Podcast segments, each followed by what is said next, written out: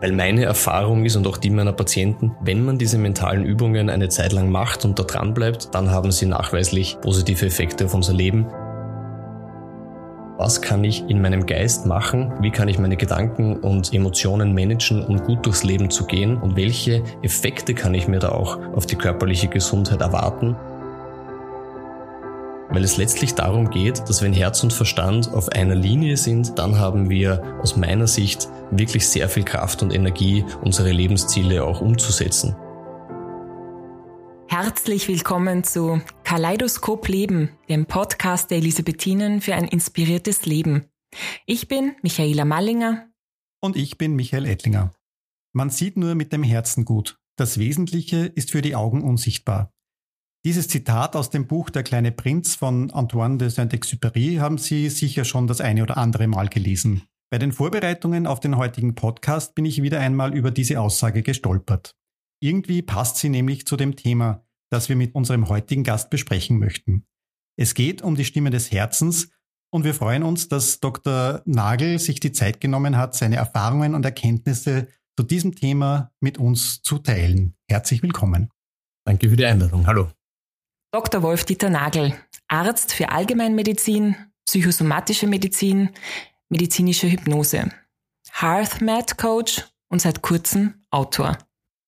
Lieber Wolf-Dieter, du bist 37 Jahre alt, hast in Wien studiert, hast Wurzeln im Innviertel, lebst in Mödling und bist überall dort, wo du deinen Beitrag zur ganzheitlichen Gesundheit des Menschen leisten kannst. Du arbeitest als Allgemeinmediziner in eigener Praxis, engagierst dich in den Corona-Check- und Impfboxen Wiens, unterrichtest Gesunden- und Krankenpfleger, bietest in Linz im Elisana Hypnose an und bist zudem kürzt seit kurzem mit deinem Buch Denke, was dein Herz fühlt unter die Schriftsteller gegangen.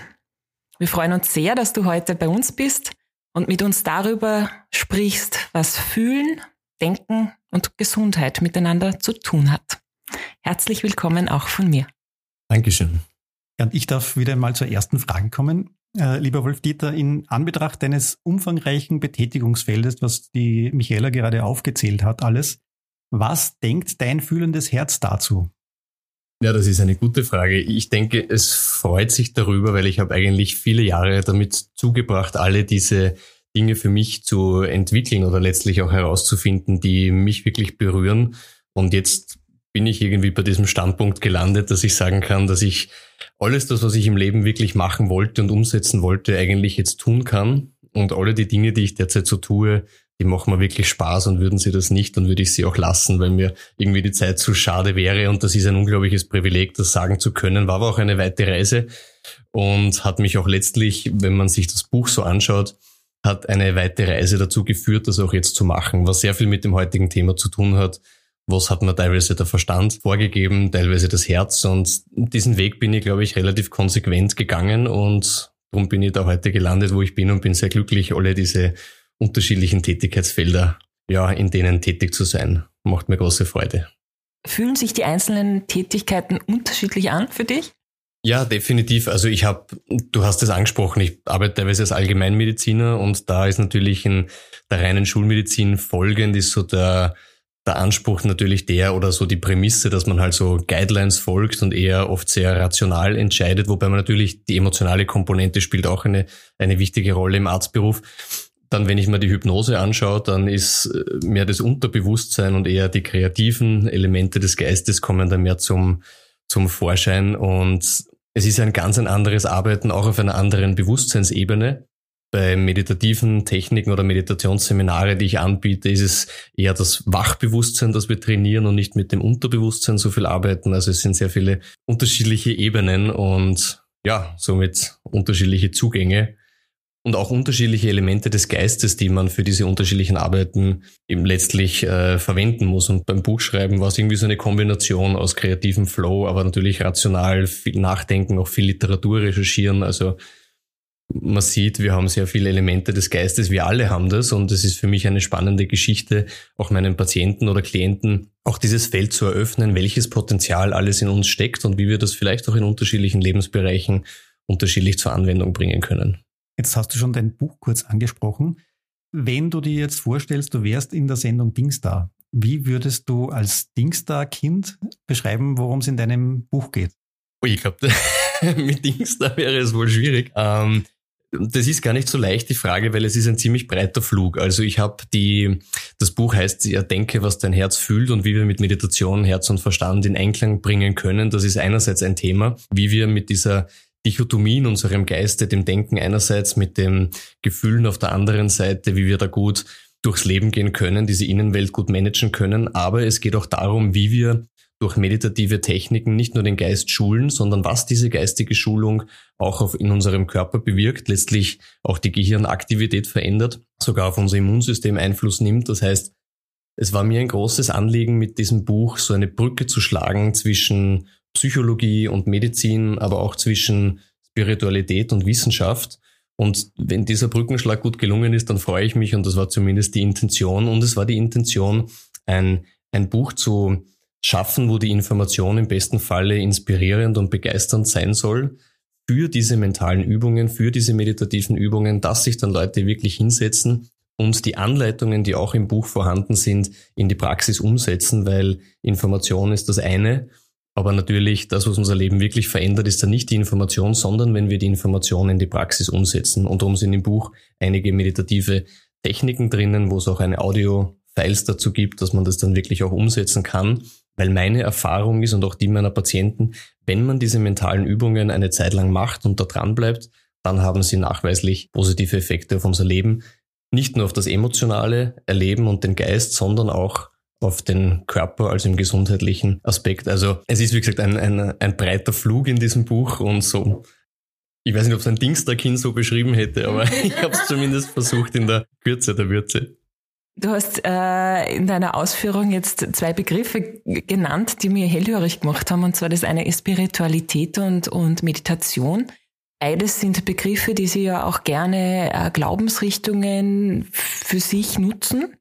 Wie gehst du das in deinem Buch an, wo du ja doch auch diesen medizinischen und einen viel breiteren Zugang hast?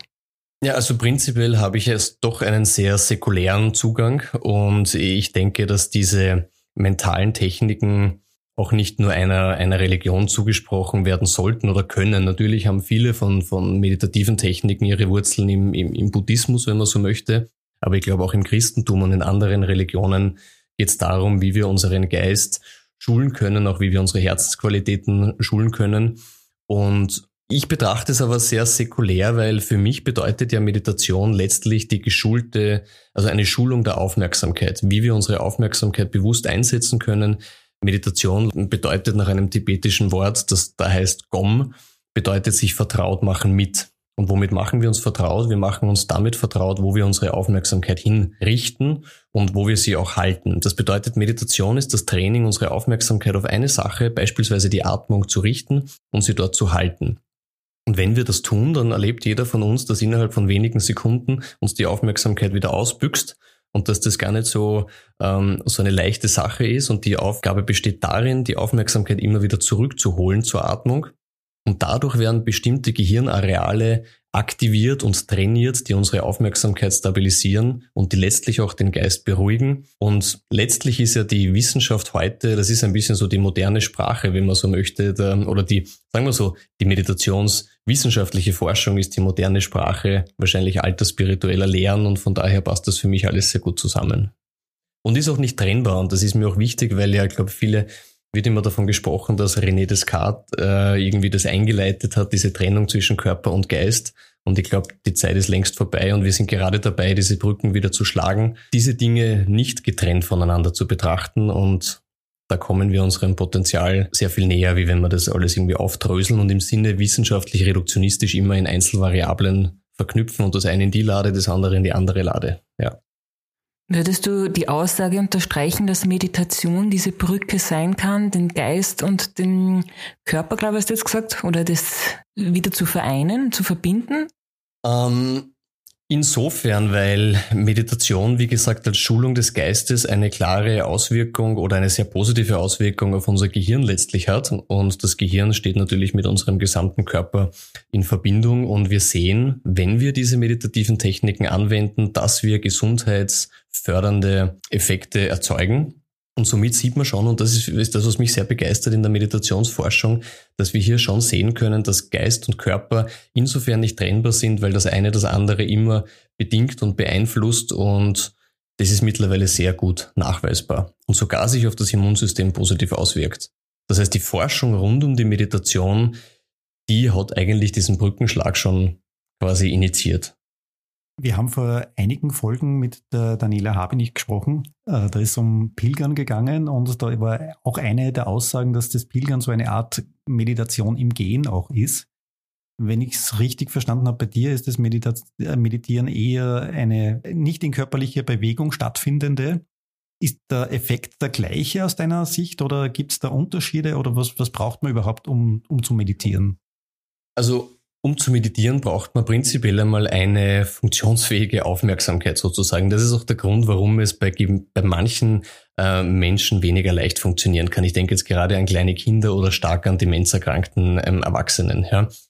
Aber was man letztlich braucht, ist einfach nur seine Aufmerksamkeit. Und alles kann letztlich meditativ werden, wenn man bei dieser Definition bleibt. Meditation ist sich vertraut machen mit Punkti Punkti wenn man mit all seinen Sinnen im Wald präsent ist und dort pilgert, wie das die ähm, Frau Habe nicht ähm, vorgestellt hat, dann ist das natürlich ein meditativer Zustand, der uns ermöglicht, ganz im Hier und Jetzt zu sein, wenn wir mit unserer Aufmerksamkeit ganz auf das Hier und Jetzt ausgerichtet bleibt.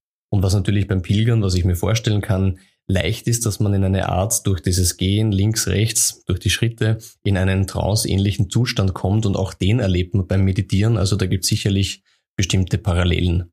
Letztlich sagt man ja auch, und das sagen ja auch buddhistische Meister, dass wir formale Meditationspraxis machen, sagen wir jetzt mal eine Stunde pro Tag, wo wir uns nur auf den Atem fokussieren, damit wir im Alltag in jeder Situation die Möglichkeit haben, mit unserer Aufmerksamkeit vollkommen im Hier und Jetzt zu sein und einfach präsent zu sein. Und nicht, was ja sehr häufig passiert, dass wir uns im Gedankenkarussell verlieren, dass uns von Erlebnissen der Vergangenheit, die eh längst geschehen sind, zu möglichen meistens Worst-Case-Szenarien in die Zukunft führen. Und da erleben ja viele Menschen, dass wir so oft weite Strecken des Tages in einem mentalen Kinosaal sitzen, wo auf der linken Leinwand immer der Film der Vergangenheit abläuft und auf der rechten Leinwand der, sozusagen der Film der Zukunft. Aber das Leben spielt sich letztlich, um in dem Bild zu bleiben, auf den Straßen der Gegenwart außerhalb des Kinosaals ab. Und da in diese Gegenwart einzutauchen, das ist letztlich das Wesen der Meditation. Dein Buch heißt ja Denke, was dein Herz fühlt. Was hat jetzt das Herz damit zu tun?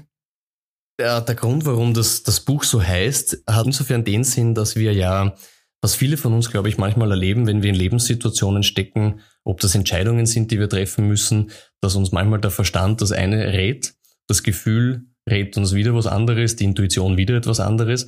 Und wenn wir dann so eine innere Zerrissenheit erleben, dass das viele Menschen unter Stress setzt. Und bei dieser Aussage oder bei dem Titel geht es letztlich um die Erkenntnis, dass wir unser Herz mit rationalen Argumenten nicht überzeugen können. Wir können aber lernen, so zu denken, wie unser Herz fühlt. Denn die Neuroplastizität, also die Forschung rund um die Formbarkeit des Gehirns, die zeigt uns eindeutig, dass wir die Art und Weise zu denken, durch neue Erfahrungen, durch neue eintrainierte Denkpfade, durch mentales Training letztlich, die Art zu denken unser Leben lang verändern können. Aber die Erfahrung, die ich schon gemacht habe, ist, dass Dinge, die uns unser Herz sagt, die können wir lernen zu ignorieren. Ich halte das nicht für einen guten Rat. Oder wir folgen dieser Stimme, aber dann sagt uns oft der Verstand, ja, aber das können wir ja nicht machen, das ist ja irgendwie vielleicht nicht, äh, keines haben wir so nicht gelernt, ob das jetzt, äh, ja, sind nicht die üblichen Konventionen. Und da kann man lernen, durch neue Sichtweisen aber dieses Denken an das Fühlen anzupassen, weil es letztlich darum geht, dass wenn Herz und Verstand auf einer Linie sind, dann haben wir aus meiner Sicht wirklich sehr viel Kraft und Energie, unsere Lebensziele auch umzusetzen. Und wenn die beiden in Opposition sind, dann treffen wir oft irgendwie keine gescheiten Entscheidungen oder wir können unser, unsere Lebenspläne nicht so gut umsetzen. Also ein einfaches Beispiel. Wenn jeder von uns hat ja andere Faszinationen. Der eine malt gern Bilder, fühlt sich zur Kunst hingezogen, der andere möchte ein Unternehmen gründen und etwas gestalten. Und ich glaube, vieles von dem, was uns von innen heraus anschiebt, das kommt aus einer Quelle, die ich als das Herz bezeichne, die sich letztlich ja nicht aus den Erfahrungen vielleicht mitunter nur von den Eltern speisen oder kulturell. Wir haben oft Kinder in der gleichen Familie, der eine ist eben kunstbegabt und interessiert, der andere wirtschaftlich oder juristisch, was auch immer. Und das, was uns von innen heraus antreibt, das nenne ich diese Stimme des Herzens. Wenn wir aber gelernt haben aufgrund unserer Familienstruktur oder Kultur, dass das, was wir wollen, eigentlich nicht en vogue ist und dass das vielleicht gar nicht gut ist und das sollen wir uns besser abgewöhnen, dann fällt es uns schwer, dieses innere Potenzial zu leben. Und darum geht es auch in dem Buch, wie können wir aber unser Gehirn und unsere Denkprozesse angleichen an diese Stimme des Herzens, um das auch tatsächlich schon umzusetzen, wo uns das Herz hinführt, weil ich der Meinung bin, dass wir dann unseren Lebensauftrag, wenn man so möchte, erfüllen. Und dem spreche ich sehr viel Sinn zu. Das ist für mich auch so der Sinn des Lebens, wenn man so möchte. Ist diese Stimme des Herzens das gleiche wie das Bauchgefühl? Also wenn man so landläufig vom, von der Bauchentscheidung redet, ist es das dann? Das muss man aus meiner Sicht ein bisschen ähm, differenzierter sehen, ja und nein. Ich denke, wenn man jetzt zum Beispiel sagt, also jetzt trifft man einen Menschen und man verliebt sich, ja, das kribbelt doch auch im Bauch, ja, und der eine verliebt sich in den Menschen nicht und der andere schon. Das würde ich dann schon als die Stimme des Herzens bezeichnen. Bei, bei anderen Themen, wenn man so sagt, man folgt dem Bauchgefühl, da muss man immer unterscheiden, ist es die Intuition oder ist es die Stimme des Herzens oder dieses Bauchgefühl? Weil die Intuition ist aus meiner Sicht eine Instanz in uns, die sich aus dem Unterbewusstsein speist. Das bedeutet, wenn wir mit einem Sachverhalt beispielsweise ähm, konfrontiert werden zu einem sehr komplexen Thema, dann wird unser assoziatives Gedächtnis im Unterbewusstsein auf die Reise geschickt, zu diesem Sachverhalt eine, eine Lösung zu finden und uns das im Sinne der Intuition einfach als Geistesblitz zu präsentieren. Aber das ist für mich etwas anderes, weil bei diesem assoziativen Gedächtnis geht es wirklich um die Dinge, die wir die sind im Gehirn abgespeichert. Und im Gehirn ist alles abgespeichert, was wir jemals im Leben erfahren und erlebt haben. Und daraus bildet sich dann oft so ein intuitiver Impuls. Die Stimme des Herzens ist für mich eine, die, ich glaube, die war schon vor unserem Gehirn da und wird nach dem Gehirn auch da sein. Jetzt gehen wir in die Spiritualität, dass ich der Meinung bin, dass diese innere oder diese Herzensstimme, die hat mehr mit unserer Seele zu tun als mit unserem Gehirn letztlich. Da wird es jetzt sehr philosophisch. Das ist auch ja ein sehr komplexes Feld. Wenn unsere Zuhörer, ja, die hören uns jetzt zu, die denken vielleicht darüber nach, äh, dieses Buch zu kaufen und stellen die provokative Frage, wozu? Ja, ich denke, die Frage habe ich mir zu Beginn des Buches selbst gestellt. Ja, ich glaube, jeder, der ein Buch schreibt, oder zumindest mir ging es so, dass man sich mal die Frage stellen muss, ja, es wird ja eh so viel zu diesen Themen geschrieben, braucht es dieses Buch noch? Und die Frage habe ich mir auch gestellt und die hat mir auch wirklich als Leitfaden geholfen, es praxistauglich zu machen. Ich denke, dass es viele Bücher gibt, so in Richtung Spiritualität, dann gibt es viele, wo es um die Neurowissenschaften geht. Mir war es wirklich so ein, ein Wunsch, diese unterschiedlichen Wissensgebiete zu vereinen und praxistauglich zu machen, wo man eben aus Sicht eines Mediziners auch diese wissenschaftlichen Themen auf leicht verständliche Art und Weise verknüpft eben auch mit spirituellen Ansätzen. Und es war mir ein Anliegen, dass jeder, der sich noch nie mit dem Thema Meditation auch beschäftigt hat oder mit der Körper-Geist-Verbindung im Generellen, hier ein verständliches und praxistaugliches Buch zu machen. Also ich glaube, dass sich viele Menschen viel daraus ähm, herausholen können, die mal so Einblicke haben möchten und diese auch vertiefen möchten, wie Körper und Geist zusammenspielt und was kann ich in meinem Geist machen, wie kann ich meine Gedanken und Emotionen managen, um gut durchs Leben zu gehen? Und welche Effekte kann ich mir da auch auf die körperliche Gesundheit erwarten? Und wie kann ich mitunter auch körperliche Funktionen, Organfunktionen beeinflussen mit meinem Geist? Und ja, ich denke, jeder, der an dem interessiert ist und vor allem auch an der Entfaltung seines eigenen Potenzials, und ein bisschen so hinter den Vorhang der eigenen Biografie blicken möchte. Das heißt, wenn wir lernen, dieses Bewusstsein hinter den Gedanken und Emotionen zu erforschen und diesen Raum zu erweitern, dann ist das, glaube ich, eine sehr spannende, kann das eine sehr spannende Erfahrung sein. Michael, hast du schon meditiert? Das wollte ich dir jetzt auch gerade fragen. Frag mich du zuerst. Du warst schneller als ich. Also ja, ich habe schon meditiert, aber nicht, nicht, nicht regelmäßig. Also mache es jetzt auch nicht regelmäßig. Aber ich habe einige kleine, äh, wenige kurze Erfahrungen, sagen wir mal so. Wie schaut es bei dir aus? Jetzt muss ich nur dazwischen fragen, wie hast du es erlebt? Also es hat mich bisher noch nicht so überzeugt, dass ich dran geblieben bin, offensichtlich. Ich glaube, eine wichtige Sache ist, was viele, ich kenne einige Klienten oder, oder Patienten, wo ich dann frage, haben sie schon mal meditiert? Und die sagen dann, äh, na, das, ich habe das einmal probiert, aber ich kann das nicht. dann frage ich die Klienten oft, ja, was haben sie denn erlebt? Warum sind sie der Meinung, dass sie das nicht können? Und die Antwort ist dann sehr häufig, naja, ich konnte meine Gedanken nicht abschalten. Und das ist aber überhaupt auch nicht der Sinn der Meditation, sondern es geht darum zu erkennen, wenn unsere Aufmerksamkeit wieder in den Gedankenstrom abtaucht, dann die Aufmerksamkeit wieder aus diesem Gedankenkarussell herauszuziehen. Und dadurch bekommen wir einen zunehmenden Grundabstand zu unseren Gedanken und zu unseren Emotionen. Also zu der Frage, vielleicht hat es nicht überzeugt, was der, was der Benefit der Meditation sein soll. Ich glaube, wir alle erleben ja, dass wenn wir Gedanken und Gefühle haben, dass die so eine Art magnetische Wirkung auf unser Bewusstsein haben, gerade wenn wir stark emotionale Gedanken haben. Nun, mit den eigenen Gedanken verwoben zu sein, sozusagen, ist ja jetzt kein Problem, wenn wir positive Gedanken haben. Aber ich glaube, wir alle erleben, und ich kenne das auch, dass wir den ganzen Tag auch immer wieder negative Gedanken produzieren, ob das jetzt Sorgen sind über die Zukunft, Ängste, auch jetzt gerade in Corona-Zeiten haben wir das erlebt. Und wenn uns diese Gedanken dann vereinnahmen und wir mit diesen Gedanken verwoben sind, dann erzeugt das in uns natürlich Stress. Einerseits fühlen wir uns nicht gut, andererseits ist nachweislich, dass wir dann Stresshormone im Körper produzieren, das Immunsystem aus der Balance bekommen und äh, aus der Balance geraten. Und das ist der Effekt der Meditation, dass wir lernen, Gedanken aus einer gewissen Distanz heraus zu betrachten, dass sie uns nicht sofort ähm, in, in, in Kauf nehmen oder dass sie uns nicht sofort vereinnahmen, dass wir uns von negativen Gedanken auch lösen können. Aber das erlebt man natürlich nur mit einer, wenn man ein bisschen länger dran bleibt. Ja. Also ich beispielsweise vergleiche das Meditieren gern mit dem Tennisspielen, wenn man jetzt sagt, ich möchte das können, ich möchte meine Gedanken besser managen, super. So wie wenn ich sage, ich möchte jetzt gut Tennis spielen können. Aber wenn man nach zwei Wochen enttäuscht den Schläger in die Ecke stellt, wo man doch eh jeden Tag 15 Minuten geklopft hat mit dem Schläger, weil man dann der Meinung ist, ich kann doch immer nicht den Ball so wie ich will ins Feld spielen, dann war es die falsche Erwartungshaltung. Aber es kann Spaß machen, jeden Tag ein bisschen den Schläger zu schwingen und Erfahrungen zu machen und dass man immer besser wird darin. Und dann merkt man auch relativ bald die ersten positiven Benefits nach ein paar Wochen, ja. Michael, willst du dein Meditationskissen abstauben? Also sowas habe ich nicht. Aber ich glaube, dass so aus meiner persönlichen Erfahrung ich vielleicht eine ähnliche Erfahrung gemacht habe mit dem Laufen. Also durchs Laufen in einen Zustand zu kommen, wo ich einen gewissen Abstand zum, zum Alltag bekomme und über Dinge nachdenken kann, aus einer anderen Perspektive vielleicht.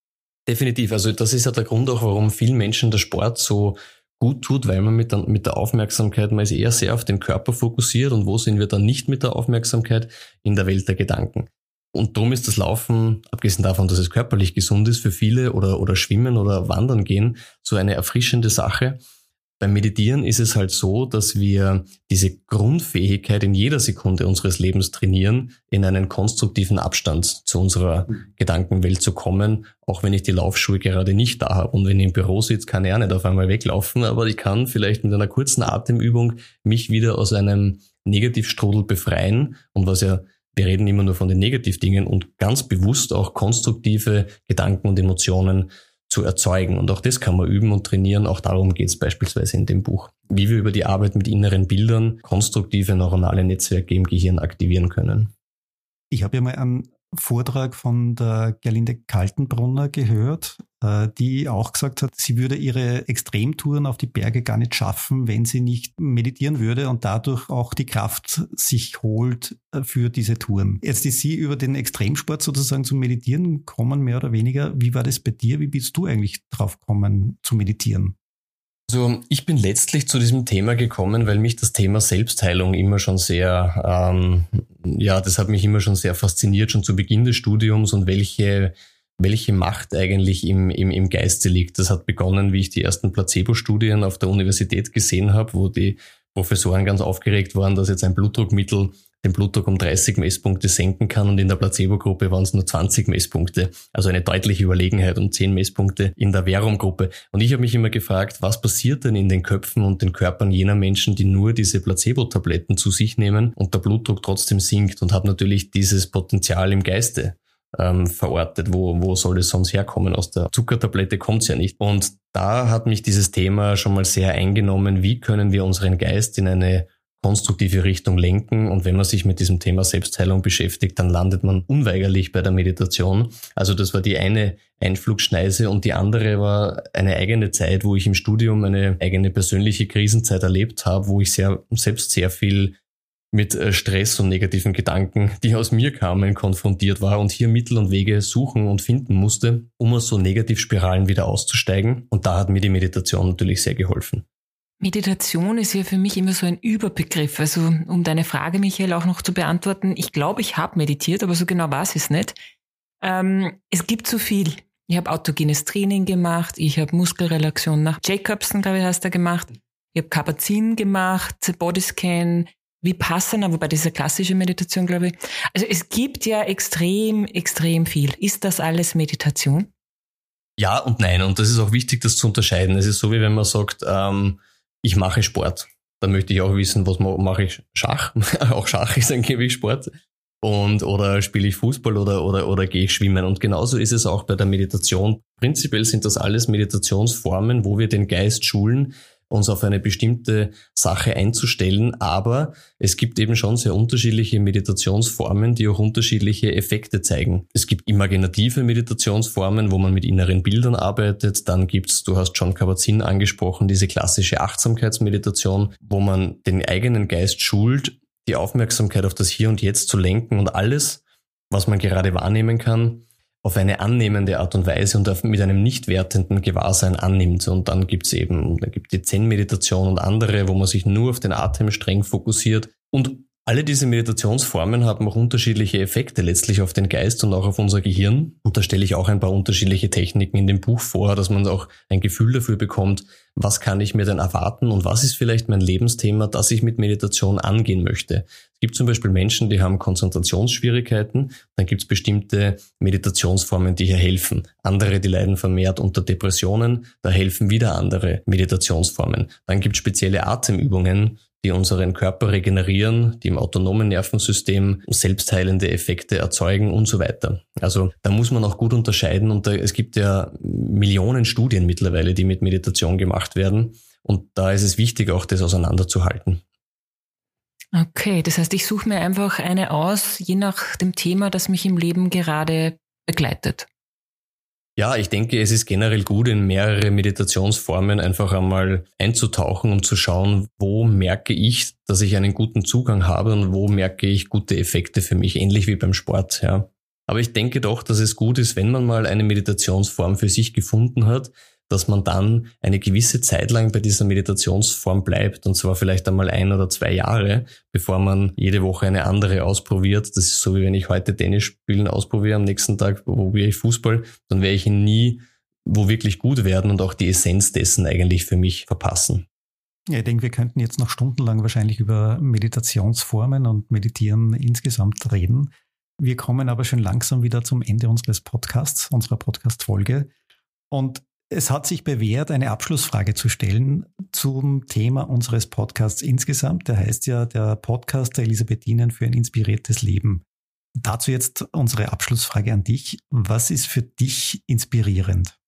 Inspirierend ist für mich letztlich, wenn wir Dinge im Leben tun können, die einen positiven Impact haben. Also was mich im Leben eigentlich immer am meisten begeistert hat, ist, wenn ich irgendeinen positiven Effekt erzeugen kann. Ja, ob das jetzt ist im direkten Umgang mit Menschen, ob das ist, dass wir unsere Welt, was das Klima angeht, in eine positive Richtung lenken. Und ich denke, dass solche inspirierenden Visionen, die wir haben, uns auch gut durchs Leben tragen und uns auch dranbleiben lassen und die einen oder anderen Hürden, die sich da in den Weg stellen, uns leichter ähm, bewerkstelligen lassen. Abgesehen von diesen Dingen ist es definitiv auch die Musik. Ein schönes Abschlusswort, da freut sich die Musiktherapeutin in mir. Ja, vielen Dank fürs Dasein. Ihnen, liebe Zuhörer, vielen Dank fürs Zuhören. Mehr Infos zu unserem Podcast gibt's auf www.die-elisabethinen.at. Also einfach vorbeiklicken und nachschauen. Wir freuen uns, wenn Sie mit uns in Kontakt treten. Schreiben Sie uns, welche Fragen Sie beschäftigen und hinterlassen Sie uns Ihr Feedback unter podcast.die-elisabethinen.at. Und wenn Ihnen unser Podcast gefällt, freuen wir uns natürlich über eine 5-Sterne-Bewertung. Kaleidoskop Leben, der Podcast der Elisabethinen für ein inspiriertes Leben. Jeden Mittwoch auf die-elisabethinen.at und überall, wo Sie gerne Podcasts hören.